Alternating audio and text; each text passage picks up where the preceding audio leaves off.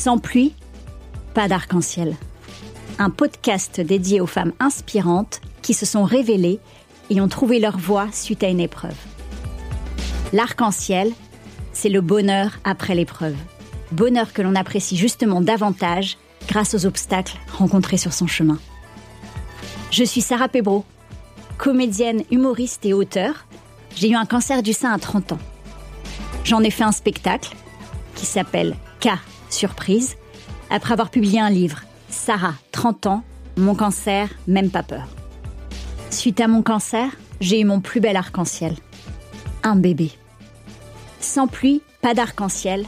Un titre inspiré de ma grand-mère adorée, Mamé. Grâce au récit de mes invités, vous serez, je l'espère, inspiré, reboosté, empli d'espoir, pour ne plus attendre, vous affirmer dans votre voix et donner tout pour réaliser vos rêves. Ronsard écrivait C'est la nuit qu'il est beau de croire à la lumière. L'épreuve est une occasion donnée pour donner une nouvelle direction à sa vie et réaliser ses rêves. Sans pluie, pas d'arc-en-ciel.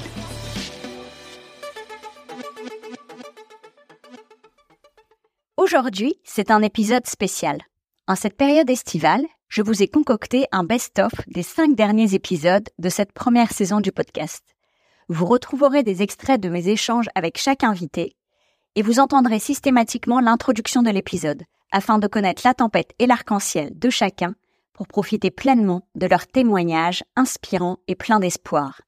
Je vous souhaite un beau voyage avec Maude Bettina Marie, Gabrielle Marc, Anna Click, Isabelle Huette et Caroline Leflour. N'hésitez pas à écouter chacun de ces épisodes en entier sur toutes les plateformes d'écoute. Si vous aimez le podcast et voulez me soutenir, prenez une minute pour mettre une super note, 5 sur 5, sur la plateforme d'écoute sur laquelle vous suivez le podcast. Et parlez-en autour de vous sur les réseaux sociaux et dans la vraie vie. Merci à tous et bonne écoute.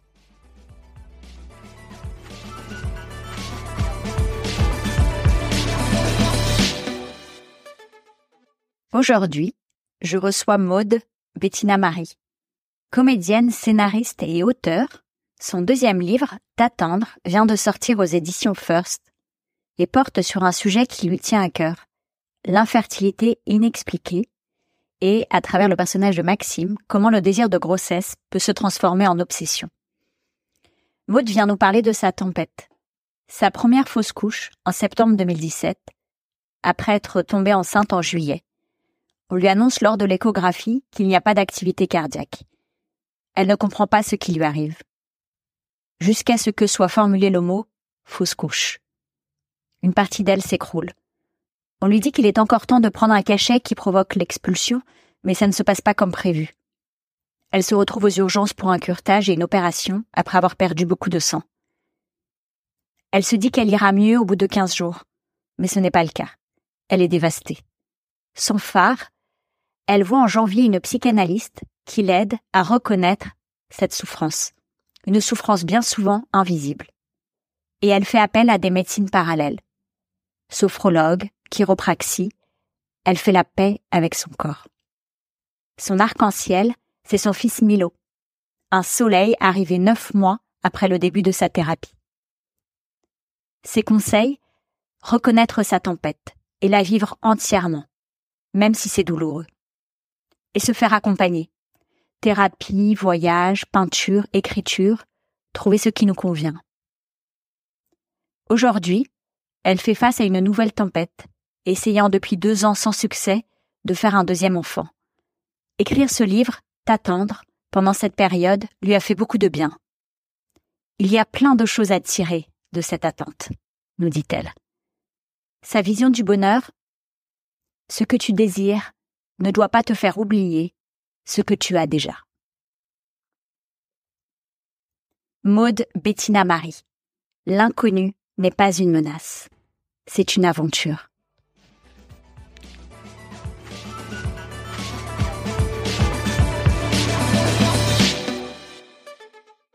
Et le premier truc que j'ai fait et qui a commencé à me sauver, c'est évidemment reconnaître cette souffrance, qui est euh, trop souvent une souffrance invisible. C'est les, les, les, souffrances de la fausse couche, on les on les cache. Oui, complètement. Ouais. Euh, parce que parce que personne n'a envie d'avoir cette mauvaise nouvelle. On veut que la bonne. Euh, c'est voilà, c'est encore trop trop tabou.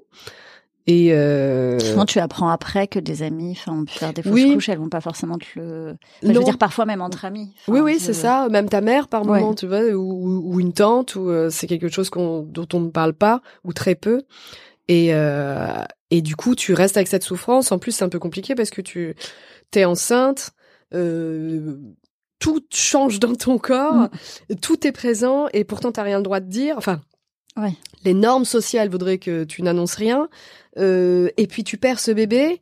Et en fait, c'est terrible. C'est pour ça que j'en ai écrit un, un court métrage parce que euh, euh, il y a quelque chose d'absurde en fait, parce qu'il y a, y, a, y a la joie, il y a les peurs aussi mêlées à la joie, puis la tristesse immense, mais tout ça avec un énorme couvercle dessus, et la société qui décide un peu pour toi si t'as droit ou pas d'être triste, tu vois, avec des phrases fou. comme voilà, c'était pas vraiment un bébé, c'était enfin c'était que des phrases que j'ai entendues, et c'est pour ça que j'ai écrit un, un court métrage qui s'appelle Olive, dans lesquels on entend toutes ces phrases là, le rapport à la société, le rapport à la tristesse, le Regardez-les tous, hein, pour que- Oui. parce que non, mais parce que parfois, ou même les personnes ne savent pas, elles ont peur d'être maladroites. euh, donc voilà, regardez-le comme ça. Oui. euh, non, mais c'est vrai, comme ça, ça fait aussi un petit guide de ce qu'on dit pas Ah et bah de ce qu'on peut complètement. dire pour aider. Ouais, ouais, ouais.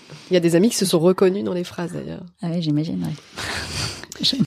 Qu'est-ce que hum, tu dirais à hum, quelqu'un qui serait euh, qui serait dans la tempête aujourd'hui, qui aurait pas ni son euh, ni son soleil ni son arc-en-ciel à Mm. l'horizon euh, Qu'est-ce que tu donnerais comme conseil euh, pour euh, Qu'est-ce que je me même donnerais comme Ouais. conseil puisque là je traverse à nouveau une tempête avec euh, ce- cette infertilité puisque ça fait deux ans qu'on essaye à nouveau de, enfin, de faire un deuxième Ouais. enfant euh, avec mon conjoint et que là je me reconfronte à, à mon corps ou autre chose, j'en sais rien, mais en tout cas je me reconfronte à cette euh, absence totale de contrôle euh, de quelque chose qui me dépasse et sur lequel j'ai pas de prise et c'est très compliqué pour moi qui suis assez contrôlante.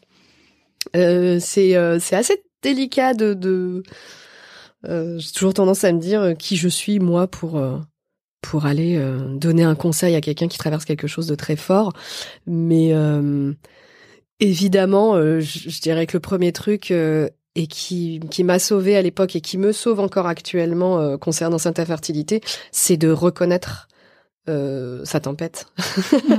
il y a des tempêtes qui sont plus évidentes. J'imagine que voilà, quand tu perds ta mère, il n'y a pas besoin d'un d'un Mm. schéma pour pour se dire euh, je suis triste. Ouais, Ça c'est ouais. c'est euh, admis par la société, c'est ignoble, mais c'est alors qu'il y a d'autres tempêtes.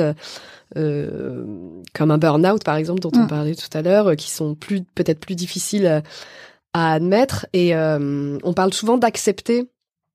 Je pense que vraiment de l'accueillir, euh, si dans un premier temps c'est trop dur d'accepter, de l'accueillir et de la reconnaître, je pense que c'est un premier pas vers la, la, la guérison, vers l'arc-en-ciel, Ouais, vers la lumière. Euh, parce que finalement, euh, reconnaître sa souffrance, euh, reconnaître sa tempête, reconnaître ce qu'on ressent, c'est se respecter.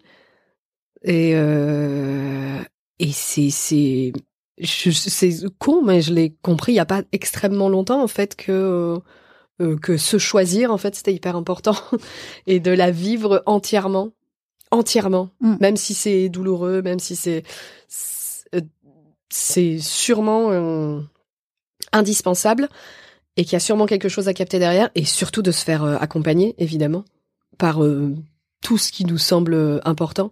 Si c'est une thérapie, c'est une thérapie. Si c'est euh, un voyage, c'est un voyage. Si c'est faire de la peinture, c'est de la peinture. Et euh, évidemment, je ne peux que conseiller l'écriture. Ouais, oui. Mais euh, par exemple, oui, ça, ça peut être un conseil aussi d'écrire, de pas euh, garder euh, en tête tout ce qui nous traverse, mais peut-être de l'écrire, de l'écrire à soi, de l'écrire à quelqu'un. Euh, L'extraire un peu quelque Ouais, ouais, part. ouais, c'est ça, de, de, de, de, de la coucher euh, sur papier euh, pour que ce soit plus juste dans la tête et, euh, et euh, la coucher sur papier, ça veut dire la reconnaître aussi, qu'elle est réelle. Et peut-être que la tempête, c'est euh, la, la, la source de la tempête, c'est quelqu'un, et donc peut-être que c'est écrire à cette personne. Enfin, voilà, ça peut être ça aussi. Et ben voilà, merci, ça fait plein de conseils déjà. Je me suis dit, euh, ok, euh, il y a des tas de choses à tirer de cette attente, euh, notamment effectivement le fait d'enfin accepter qu'on ne maîtrise pas tout, qu'il y a des parts de mystère qui sont certainement très difficiles à gérer, mais qui sont aussi certainement les plus belles choses. Que que l'inconnu n'est pas une menace, ça peut être une aventure. Euh, que enfin voilà il y a plein de de choses que j'ai compris au plus j'écrivais que ma vie n'est pas euh, merdique. Euh, parce qu'on quand on désire quelque chose ou quelqu'un très très fort on a tendance à oublier ce qu'on a déjà et ce qui est déjà là. et en fait on se concentre sur le manque alors qu'il y a tellement de belles choses.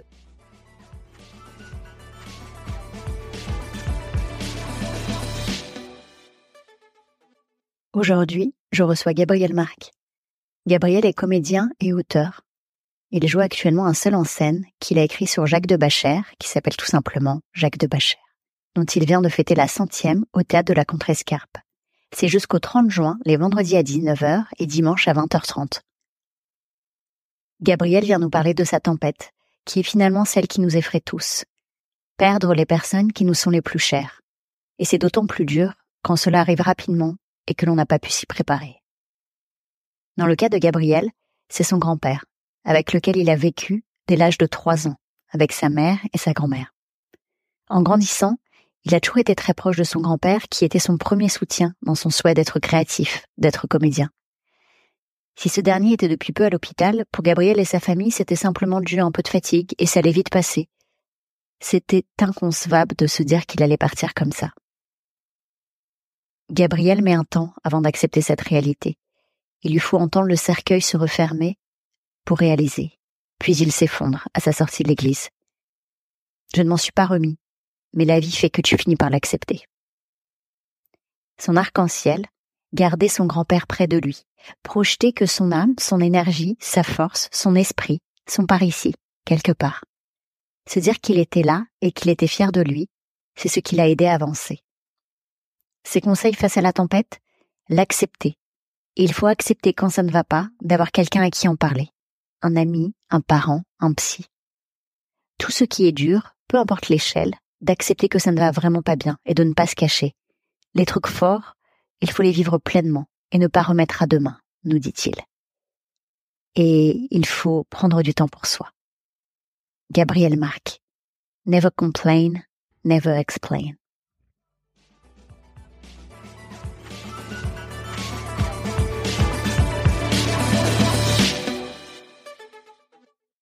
Et en fait, c'était euh, ça a été un truc qui était genre horrible et qui a été très long avant que je puisse m'en remettre. Euh, donc voilà, je, ma tempête, c'était ça. Jusqu'à l'heure actuelle, c'est ça le truc qui m'a le plus de, de perdre et d'accepter de plus avoir cette personne dans sa vie. Je trouve que c'est euh, le truc. C'est con hein, de, de, à dire, mais je bah trouve que c'est le ce process de vie euh, me m'emmerde quoi. J'aime pas du tout cette idée de dire que les gens avancent et on va en perdre en chemin, qu'on n'entendra plus leur voix, qu'on va oublier leur voix, qu'on va accepter l'absence. Je trouve que c'est horrible. C'est presque ça que je trouve euh, le plus terrible, c'est de, de se dire, maintenant que j'ai quand même ça, je pense que je, ne suis pas une personne qui fera ses deuils, mais euh, de se dire que j'accepte et que je, bien sûr j'ai dépensé, bien sûr je suis ému, bien sûr plein de trucs, mais la vie fait que t'es quand même rattrapé par plein de trucs et que t'acceptes. Et ben c'est chiant. Je trouve ça nul. Je suis d'accord. Voilà. C'est nul. C'est nul, hein Oui. Très nul. Voilà. Après, non, la vie. Euh... Donc oui, j'ai eu beaucoup de, de, de, de, temps et après, euh, la vie, euh, euh, la vie a fait que euh, j'ai pas eu de vrai truc qui m'a permis d'avancer, mais je l'ai soigné un peu seul avec ma mère et et en y en pensant beaucoup à lui et en sachant qui, en espérant qu'il soit pas loin et qu'il m'aide et et en lui parlant et en lui demandant si ça va et, et en lui demandant de me soutenir et euh, voilà. Je suis sûre qu'il le fait. Bah il a plutôt intérêt, oui. Bah oui. Manquerait plus que ça. non mais oh. On compte sur lui. Et euh, alors comment on arrive à ton arc-en-ciel? Euh, Bah c'est une très bonne question. Euh, bah je crois qu'à un endroit du coup c'est lié. Enfin c'est-à-dire que euh, bah en fait, je pense que d'avoir projeté en me disant il est là, beaucoup de beaucoup de ce que je faisais était euh, était dirigé vers lui. Et du coup comme je dirigeais vers quelqu'un euh, et que je le plaçais à un endroit qui était quand même là, euh, bah ça m'a aidé un peu à taper du pied et, à avancer et et à me dire qu'il était là et que et qu'il était fier. Et en plus, ce qui est horrible, c'est qu'en plus, on les fait parler en disant genre, mais oui, bien sûr, il serait fier, bien sûr qu'il est là, et oui, il est content. On n'en sait rien, mais on est toujours très content de se dire qu'il est content. Euh... Et puis, ça te fait du bien de te dire qu'il est content. Pas de... Bah oui, mais comme je suis chiant, euh, je me dis, euh, oui, mais ça se trouve, là, il est pas content. Euh, ça se trouve, ça, ça lui ferait pas plaisir, et je suis en train de dire, oui, il est content. Donc bon, bref. Ce côté euh, perfectionniste. C'est mon, mon côté perfectionniste. Et de ne pas vouloir euh, embêter les gens, les forçant à avoir un avis. donc bref. Donc ouais, ça m'a juste aidé à taper du pied à, et c'est peut-être con, hein, mais juste de, de, de, de, vouloir le garder quelque part. Euh, et ben, je pense que ça m'a aidé aussi à, à, à, découpiller ça, surtout. Je, je, repensais du coup à ça en repensant à, à cette tempête et, et aux ruptures et aux tous les trucs qui sont hyper durs, euh, peu importe l'échelle pour chacun. D'accepter que ça va vraiment pas bien et de pas euh, se cacher en se disant oui euh, j'ai pas envie qu'on me voit comme ça etc ou même si on veut pas qu'on nous voit comme ça mais juste être chez soi chialer un bon coup crier un bon coup. Je pense qu'il faudrait faire plus de cris euh, primal c'est ça le terme? En forêt. Ouais. je pense qu'il ah, faudrait complètement. J'ai pensé la dernière fois parce qu'il y avait une femme qui m'avait parlé de ça qui m'avait dit elle avait arrêté sa voiture en plein milieu d'un champ et je, je rêve de le faire. Ouais, moi aussi. Je pense que ça doit faire. Un truc. on, on ne fera pas, là tout de suite. Pour, oui. pour garder des tampons. dos à dos, je pense que ça pourrait être pas mal. Euh, non, je pense qu'il faut vraiment les vivre et ça, ça peut que aider. Euh, je pense qu'il faut, il faut accepter de les vivre. Mais après, je sais, je pense que la société nous, nous empêche un peu, notre société actuellement nous empêche de prendre ce temps-là. Mm mais euh, et même pour les joies au final c'est un peu la même chose parce que moi je sais que les joies je les fais passer très vite en me disant genre ah trop bien j'ai vu ce que je voulais euh, passons à la prochaine joie et en fait genre juste se dire genre prends le temps de t'en prendre plein la gueule à un moment ou prends le temps d'être heureux pleinement le temps qu'il faut. Ouais. et, euh, et ça ne peut qu'être cool quoi en fait de le faire. Donc voilà. Faut célébrer les les belles choses et il faut vivre à fond aussi. Mais on m'avait dit en école de mode, il faut faire 5 minutes. Bon, euh, en école de mode, en école de théâtre, il faut faire 5 minutes sur les bonnes, bonnes nouvelles et 5 minutes sur les mauvaises nouvelles euh, pour le travail. Ouais. Euh, et au final, plus j'avance, plus je me dis genre, bah en fait non, parce que ouais. bonne comme mauvaise, prenons le temps de se dire genre, eh finalement j'ai réussi ce truc-là, même si ça prend une semaine et que t'es content, bah c'est trop cool en fait va boire un verre euh, tout seul ou avec des gens, mais faites ce truc-là. J'allais dire aussi matérialiser le, fait de le célébrer, la chose aussi. Et même la, enfin même euh, j'allais dire la dépression, mais la déprime ou la dépression, genre. Euh, alors, euh, soyons bien entourés déjà, mais même si on l'est pas, juste de se dire genre, bah euh, regarde une série et chiale un bon coup en bouffant de la glace et en étant pas bien et et en acceptant ce truc-là, et même si ça va être très désagréable, mais de le vivre et pas de le cacher parce que je pense mm. que c'est pire. Complètement. Vivez pleinement. Oui, surtout les trucs forts. Mm. Je pense qu'il faut les, même si c'est chiant, il faut les vivre pleinement. Oui, et puis du coup, c'est chiant pour les trucs durs et puis pour les, pour les trucs positifs, c'est bien aussi. Puis on le fait pas assez même pour soi. bah ouais. Célébrons-nous. Célébrons-nous. Célébrons tout.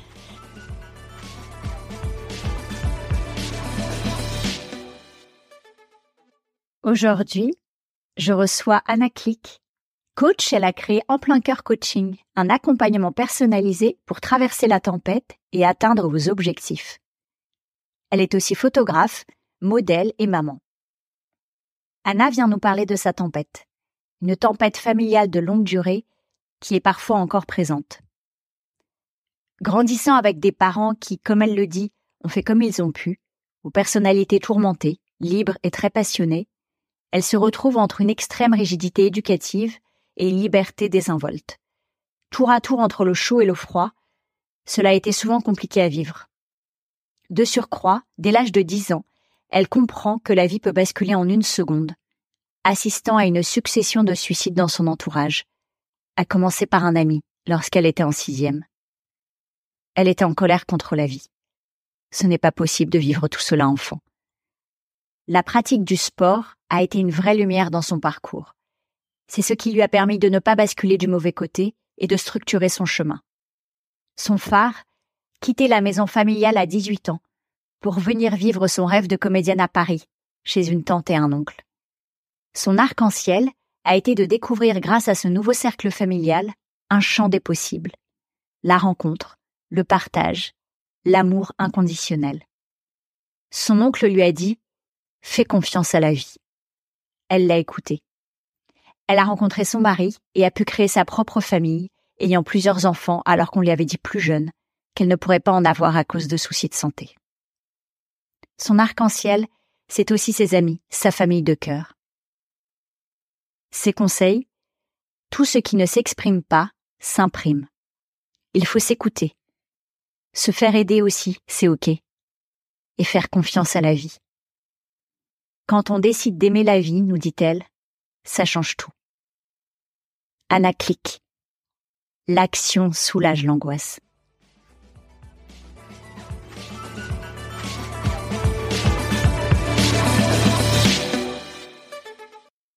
C'est vrai que le sport a été pour moi aussi un, et ça l'est encore aujourd'hui, un, vrai phare. Euh, C'est-à-dire que j'ai assez rapidement compris que, euh, euh, en fait, forcément, ce que je vivais peut-être à l'extérieur créait une colère à l'intérieur assez forte chez moi. Euh, je l'appellerais aujourd'hui en fait une espèce de rébellion, c'est-à-dire que je me disais ça, en fait, ça n'est pas possible de vivre ça ou ça n'est pas possible. Donc j'étais très très très très en colère. Euh, j'étais j'étais furieuse contre la vie, contre les accidents. Euh, et voilà, et j'étais en colère et en fait j'ai assez vite compris que des sports euh, extrêmes ou forts en fait me rendaient plus petite. Et donc du coup j'allais chercher des sports tu vois l'équitation très très fort euh, euh les compétitions en sport etc parce que déjà ça m'anesthésiait. Physiquement mmh. je dormais mieux j'étais mieux. Donc ça c'était un arc-en-ciel euh, euh, qui, qui vraiment m'aidait. Et en fait euh, j'ai eu enfin dans mes tempêtes aussi des gens autour de moi avec qui il y a eu enfin voilà des accidents avec l'alcool la drogue et et, euh, et je me disais en fait si tu es en colère en fait attention il y a un risque de bascule. Oui et donc je me disais Anna en fait ça n'est pas possible. Tu ne peux pas aller là. Donc tu te dois d'avoir de la discipline. Et donc ma discipline c'était de me dire ok en fait euh, si j'abîme mon corps, en fait, je, je, je vais m'abîmer, je vais abîmer mon âme, donc c'est pas possible. Et donc je suis partie dans le sport pour être certaine de ne pas basculer du mauvais côté, clairement. Euh, donc ça a été une vraie, euh, une vraie lumière et, et ça m'a structuré dans mon chemin le sport, vraiment, vraiment. Mais ça a été un vrai phare pour euh, pour ce truc. Moi, ça m'a structuré. Ça fait qui je suis aujourd'hui, clairement. Qu'est-ce que hum, tu donnerais comme conseil à quelqu'un qui traverserait une tempête actuellement?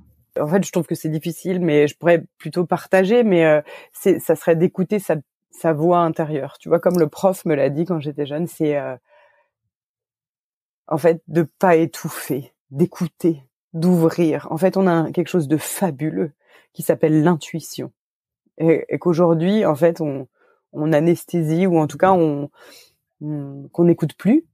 Et, euh, et en coaching, on dit tout ce qui ne s'exprime pas s'imprime. Donc euh, pour moi, c'est d'ouvrir en fait plutôt que de fermer. C'est de s'écouter. Euh, mon mari, il m'a dit une phrase un jour qui était fabuleuse et qui a, et qui a changé ma vie. Qui me dit, il m'avait dit une fois, comment faire d'une menace une opportunité? On a tous des menaces, on a tous des choses qui sont compliquées. Comment est-ce qu'on peut le transformer? Euh, Et, et l'autre chose qui me paraît euh, importante dans le dans les tempêtes, c'est la résilience c'est-à-dire que c'est de pas aller contre, mais d'accompagner. C'est-à-dire que quand quelque chose nous arrive, que ça soit une maladie, que ça soit euh, euh, un décès, que ça soit des choses qui sont là, qui sont tangibles, on ne peut pas, en fait, se battre contre, c'est perdre son énergie. C'est-à-dire, en fait, c'est d'aller vers c'est pas s'éloigner d'eux, c'est aller vers. Parce qu'en fait, on n'a pas le choix, il faut résilier. Ce qui doit partir, eh ben, il faut le laisser partir. Et ce qui est là, il faut le regarder, et puis il faut l'accepter. C'est euh, et puis faire confiance à la vie, quoi. Faire confiance à la vie. S'il y a ça, des choses qui se passent, ben c'est peut-être compliqué, mais c'est ouais, c'est de l'accepter. Mm. Et puis de voir les cadeaux. Parce que dans dans l'ombre, il y a des, tu vois, je parlais de mon chemin de marguerite là tout à l'heure, mm. mais en fait il y a plein de petites marguerites. C'est des micro trucs et quand on n'est pas bien, c'est vraiment difficile à voir. Et parfois on peut pas les voir. Et parfois on peut pas. Et c'est ok. Mm. Et de se faire aider, c'est ok en fait. Ah oui complètement. Et ouais. Et quand on n'arrive pas à voir les marguerites ou les arcs-en-ciel, eh ben c'est ok d'aller dire euh, en fait là toute seule, moi je peux pas, j'y arrive pas donc j'ai besoin mm. d'aide. C'est ok. Ouais. Et c'est d'aimer la vie, c'est d'aimer la vie dans sa globalité. Euh, c'est sûr que quand on y réfléchit, ben la vie, elle est faite de choses agréables, elle est faite de choses désagréables. Parfois, il y a, y, a, y a beaucoup de souffrance, c'est évident. Euh, mais quand on décide d'aimer la vie, ça change tout euh, parce qu'on on va beaucoup mieux, quoi. Mm. Joli, aimer la vie. Aimer la vie. Mm. Ouais. C'est un beau mot de la fin. Est-ce que sinon il y a quelque chose qu'on n'a pas abordé que tu, tu aurais voulu partager avec nous? Non, je crois que je crois que j'ai à peu près à peu près tout abordé. Et si pour peut-être terminer quand même là-dessus, c'est que je pense aujourd'hui, euh, en ayant fait la rétrospective quand même de mes tempêtes et de mes arcs-en-ciel, c'est que euh, je crois profondément que mes tempêtes sont mes arcs-en-ciel et que je ne serais pas qui je suis si en fait euh, mes tempêtes n'avaient pas été là, elles sont mes arcs-en-ciel. C'est-à-dire qu'aujourd'hui, je suis capable de, de remercier mes parents pour ce qu'ils ont fait. Je les aime profondément. Euh, je remercie mon ami qui a coupé avec moi parce que finalement, ça a été la chose la plus dure qui me soit arrivée aussi. Et, euh, et en fait, c'est mon arc-en-ciel aussi. Et tous ces gens qui sont partis et, euh, et pour lesquels, voilà, ce sont des tempêtes immenses. Mais en fait, euh, c'est ce qui fait que c'est des arcs-en-ciel et que je me suis mise en mouvement. Donc je suis vraiment reconnaissante.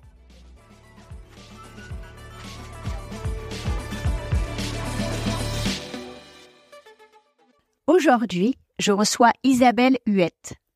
Isabelle a 50 ans tout pile. Elle est directrice de l'association Rose Up, qui informe, accompagne et défend les droits des femmes touchées par le cancer. Isabelle vient nous parler de sa tempête. Un cancer du sein à l'âge de 40 ans, diagnostiqué à l'occasion de sa première mammographie, alors qu'elle allait très bien et n'avait aucun symptôme.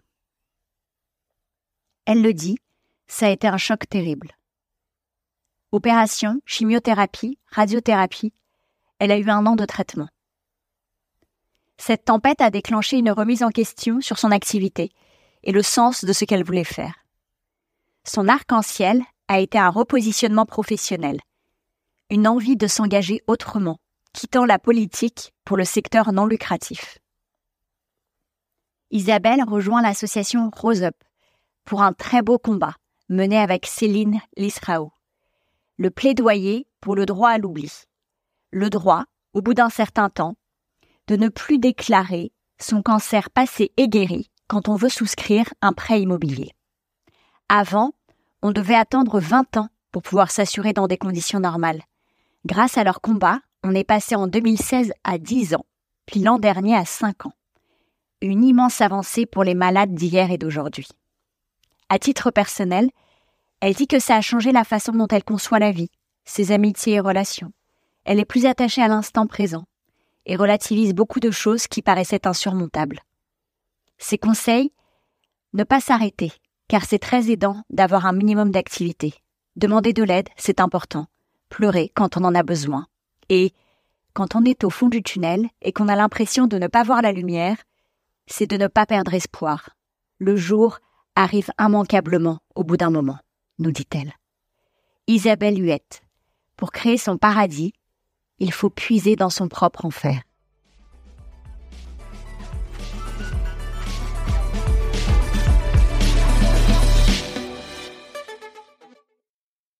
Et qu'est-ce qui t'a euh, est-ce qu'il y a certaines choses qui t'ont aidé? Donc là, enfin, j'imagine que ça a dû faire une sacrée révolution déjà dans le côté professionnel, enfin au-delà mmh. de après de la difficulté aussi des traitements. Est-ce qu'il y a des des, des choses qui ont pu t'aider comme un accompagnement je sais pas si d'aller en parler à quelqu'un est-ce que ou est-ce que tu as fait appel à des médecines parallèles est-ce qu'il y a certaines choses qui ont pu te t'aider pendant le oui alors bah moi il y a plusieurs choses. Alors sur euh, la, la gestion euh, des effets secondaires bah justement c'est comme ça que j'ai découvert euh, Rose Magazine parce que ah, j'ai lu un article sur un acupuncteur qui vous aide à, à mieux mieux gérer les nausées éviter la perte de cheveux etc. Donc euh, pas mal d'effets secondaires. Donc j'ai fait tout de suite appel euh, à, à, cette, euh, cet acupuncteur et bien évidemment je me suis fait aider aussi sur le plan psychologique parce que ça, ça, j'avais vraiment besoin d'en parler. Puis c'est pas évident avec ses proches, sur, surtout. bon, moi, j'étais mariée, j'avais une petite fille, donc je voulais pas non plus faire porter. Bah, elle avait 11 ans à l'époque et, et, du coup, j'étais, j'ai été assez protectrice en fait, peut-être trop d'ailleurs auprès de mes proches. Et donc j'ai eu besoin de, de, de effectivement d'en parler, d'être accompagnée par par un psychologue. Et puis moi, ce qui m'a beaucoup aidé, c'est que j'ai eu la chance de, de pouvoir continuer à travailler en fait. Ah. Et euh, donc j'ai eu une, j'avais une, une, je travaillais pour une sénatrice euh, à l'époque qui elle-même avait eu un fils euh, qui a eu un cancer et qui en est décédé malheureusement. Donc extrêmement compréhensive, qui m'a permis de faire du télétravail parce qu'à l'époque on faisait pas de ah télétravail, hein, n'est-ce pas ouais.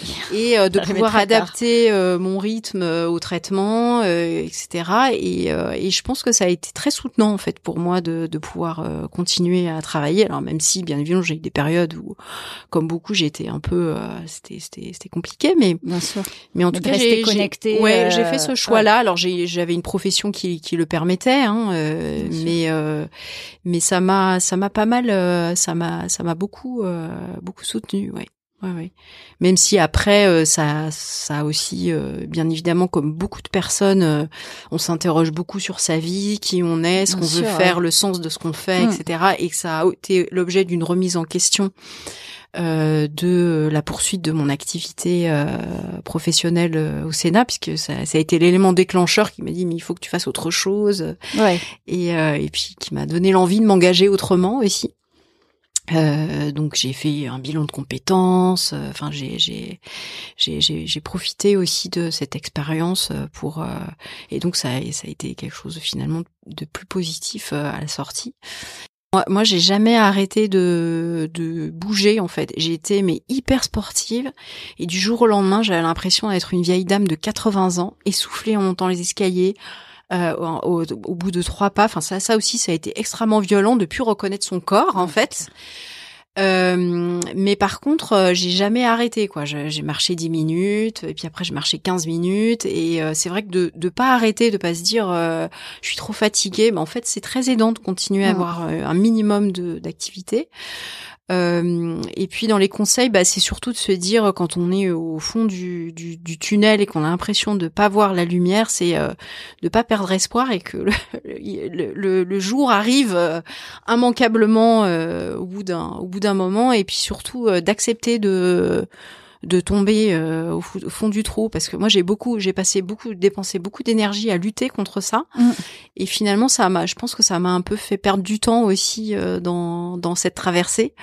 Euh, donc c'est un peu dur mais bah pleurer quand on en a besoin c'est de dire qu'on est fatigué quand on est fatigué de pas être superwoman tout le temps c'est c'est aussi quelque chose d'important parce que bah, c'est vrai que de façon générale je pense que nous les femmes on, on, on, se met toutes seules pas mal la pression complètement, ouais. Puis on tient, on, tient, on tient, on tient, euh, on veut protéger euh, tout son entourage, etc. Et bah c'est non, euh, c'est c'est aussi dire quand ça va pas, c'est c'est aussi important. Demander de l'aide, c'est important. Rester connecté à la vie, moi c'est aussi quand je me suis fait accompagner, c'est aussi ce qu'on me disait, me dit parce que des moments ça allait vraiment pas du tout. Me dit mais essayez de vous raccrocher à des petites choses qui vous font mm. plaisir.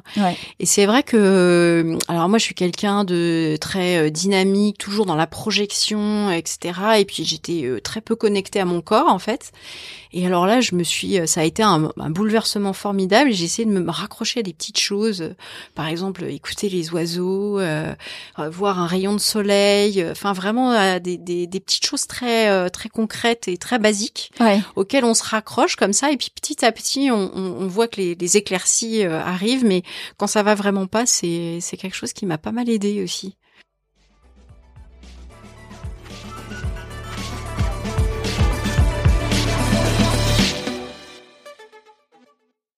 Aujourd'hui, je reçois Caroline Leflour. Caroline est auteure, humoriste et psychomotricienne conférencière. Elle est auteure de trois livres, Le complexe du trampoline chez Flammarion, la BD Résilience et vous et sa BD La chauve-souris, adaptée de son spectacle, sortira en octobre. Caroline vient nous parler de sa tempête, un cancer à 32 ans, à lymphome B grande cellule très violent et agressif, qui a mis un mois et demi à être diagnostiqué. On associait ces douleurs à sa hernie discale cervicale, voire en lui suggérant que c'était psychosomatique. C'est une psychiatre qui a posé le diagnostic après un bilan sanguin. S'en suivent neuf mois d'hospitalisation, car elle avait un traitement lourd de chimiothérapie. Son phare a été de se reconnecter au rire, à l'instant présent, créer des petits rituels de bien-être et demander de l'aide. Son arc-en-ciel, c'est d'avoir pu sublimer ce qui lui était arrivé et de rendre ce témoignage utile pour les autres à travers son spectacle, La chauve-souris, dans lequel elle raconte son histoire avec beaucoup d'humour, pour dédramatiser et libérer la parole. Cette tempête l'a révélée à elle-même. Elle a dû affronter une nouvelle tempête, une infertilité, un effet secondaire du cancer. Elle avance dans le processus de résilience de cette épreuve. Comme elle le dit, on ne choisit pas les épreuves que l'on traverse, mais on a la capacité d'agir sur la manière de les appréhender. Sa vision du bonheur, danser sous la pluie, rire, être heureuse de vieillir, profiter des gens qu'elle aime, accueillir les petits bonheurs. Dans ma vie, j'ai toujours essayé, quand je vivais quelque chose, de ne pas le voir comme un échec, mais comme une leçon de vie, nous dit-elle. Qu'est-ce que j'apprends de tout ça? Au lieu de perdre quelque chose, je gagnais à chaque fois. Caroline Leflour, activez votre trampoline intérieure.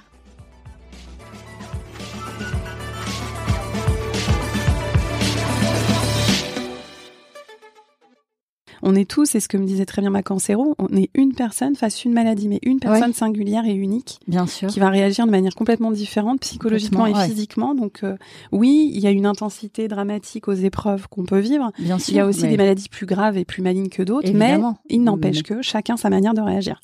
Et puis il y a une réalité de la maladie. Exactement. Le mot cancer, derrière, on sait comment ça résonne auprès des gens. C'est pour ça qu'ils sont maladroits. Exactement. Cancer, boum, mort. Ouais, exactement. Dans les réactions, as souvent ça. C'est ça. Et donc du coup, euh, ce que j'adore, c'est les enfants d'ailleurs par rapport à ça, parce qu'ils sont très cash et il euh, n'y a pas de faux semblant. Tu vas mourir? Oui, voilà. ok, alors, voilà, c'est ça. Et donc du coup, ouais, le rire m'a beaucoup aidé, euh, rire. Et puis, bah, c'est vrai quand j'ai écrit, euh, à un moment donné, c'est devenu, bah tiens, si je passe pas le cap, ce sera certainement ce que je demanderai à ma sœur de lire, euh, parce que j'ai envie qu'il se marre en fait. Euh, et donc euh, du coup euh, c'est parti comme ça. Et donc voilà. Et puis j'ai j'ai dû demander de l'aide chose que chose, que je ne savais pas. Et j'ai appris aussi je savais pas trop faire ça avant donc j'ai appris ça. Et puis à savoir me faire plaisir avec mes petits rituels de bien-être se connecter à l'instant présent. Donc il y a plein de choses en fait qui à la fois qui m'ont aidé mais que j'ai apprises pendant mmh. la maladie. Et même après parce que pour l'infertilité c'est pareil. Les traitements PMA c'est pareil j'ai euh, j'ai dû demander de l'aide et euh, et puis apprendre euh, à avancer un pas après l'autre quoi. C'est la théorie des petits pas. Je l'apprends aujourd'hui beaucoup, un pas après l'autre. Aujourd'hui, maintenant, de quoi j'ai besoin, comment je peux me faire plaisir et puis j'avance comme ça, un pas après l'autre. C'est très bien parce que parfois on voit trop loin et il y a une liste de, de choses à accomplir pour y arriver, tandis que Ouais, ça t'enlève une pression. En fait, mm. ce que j'aime à dire aussi quand j'accompagne, c'est ou en conférence, c'est qu'en fait, quand tu te connectes à, tu sais, les dix jours, enfin les jours de d'attente du diagnostic euh, du mm. cancer, elles sont hyper dures. Et je trouve que ça, c'est universel parce que ça rejoint euh, l'incertitude qu'on peut, quand on ressent une incertitude dans sa vie, quand on ne sait pas, quand on attend quelque mm. chose et qu'on ne sait pas, que c'est quelque chose à enjeu. Et notamment le verdict du cancer, c'est effroyable. On ne sait pas si c'est malin, à quelle sauce on pourra être mangé, quel traitement on va devoir avoir, si on va pouvoir s'en sortir ou pas. C'est le moment où j'ai ressenti plus, la plus grande angoisse dans toute ma vie moi, je, peux, j'ai, je suis très connectée à mes émotions, mais aussi très connectée à mon cerveau rationnel. Et du coup, quand, dans ces moments-là, je me mets en mode euh, rationnel. Ouais. Donc très factuel. Et puis, à un moment donné, euh, dix jours d'attente, c'est quand même éprouvant. Je commence à nourrir des angoisses, des peurs. Et en fait, une nuit, je me rappelle que j'ai eu comme une espèce de sérénité quand je me suis dit, en fait, aujourd'hui, c'est comme si tu avais une ligne sur une feuille, je suis un point à un moment donné, je ne veux voir que ce point-là. Parce que si je vais dans, en arrière, bah, tu as toutes les angoisses du passé et si je regarde devant, j'ai la peur du futur.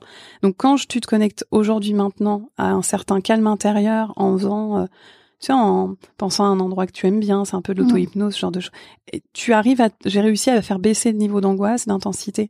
Et du coup, je suis très, euh, j'essaie vraiment de toujours me connecter euh, à l'instant présent pour être en pleine présence, quoi. Je dis toujours, c'est qu'aujourd'hui, grâce à tout ça, je suis devenue ce que je suis vraiment.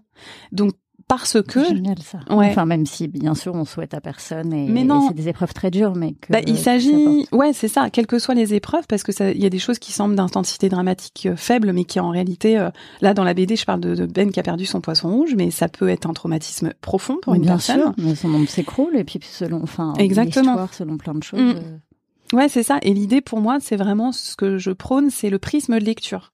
Et moi, en fait, dans ma vie, c'est, je le savais pas, maintenant j'en ai conscience, c'est que j'ai toujours essayé, quand je vivais quelque chose, de ne pas le voir comme un échec, mais comme une leçon de vie. Et qu'est-ce que je viens apprendre de ça? Et du coup, j'ai, avec le recul, grâce au complexe du trampoline, j'ai découvert que j'avais grandi à chaque étape de ma vie, parce que j'ai voulu voir euh, ce que ça m'avait appris, parce que je me suis dit, ok, il y a ça, qu'est-ce que je dois accepter, mais qu'est-ce que j'en tire?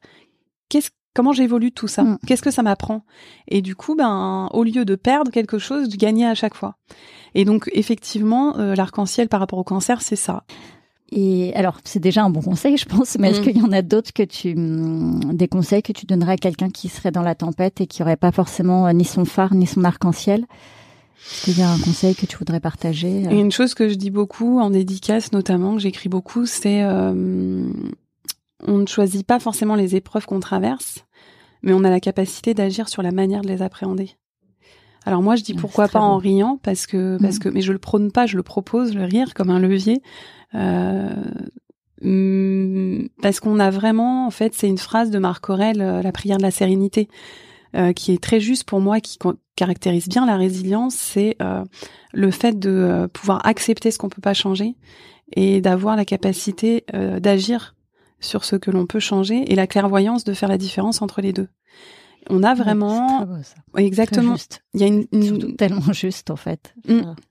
Et il y a- en fait, comme tu le disais tout à l'heure, l'acceptation, pour moi, c'est la, c'est un des premiers pas vers la résilience. qui- Et on arrive à ça en acceptant de vivre les- toutes les émotions qu'on a à vivre. Hein, ça veut pas dire, euh, c'est pas une injonction, c'est accepter quand on est prêt, Bien sûr.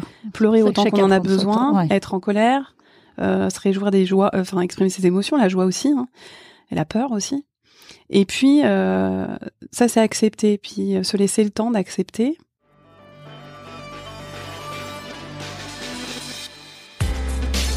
Merci d'avoir écouté cet épisode. Si vous aimez le podcast, mettez une super note, 5 sur 5, sur les plateformes d'écoute. Envoyez le lien à une ou deux personnes que le podcast pourrait intéresser et aider, et partagez sur les réseaux sociaux. Merci pour votre soutien. Tant qu'on est en vie, tout est possible. L'épreuve est une occasion donnée de se révéler et de réaliser ses rêves. Si un bébé après un cancer c'est possible, alors tout est possible.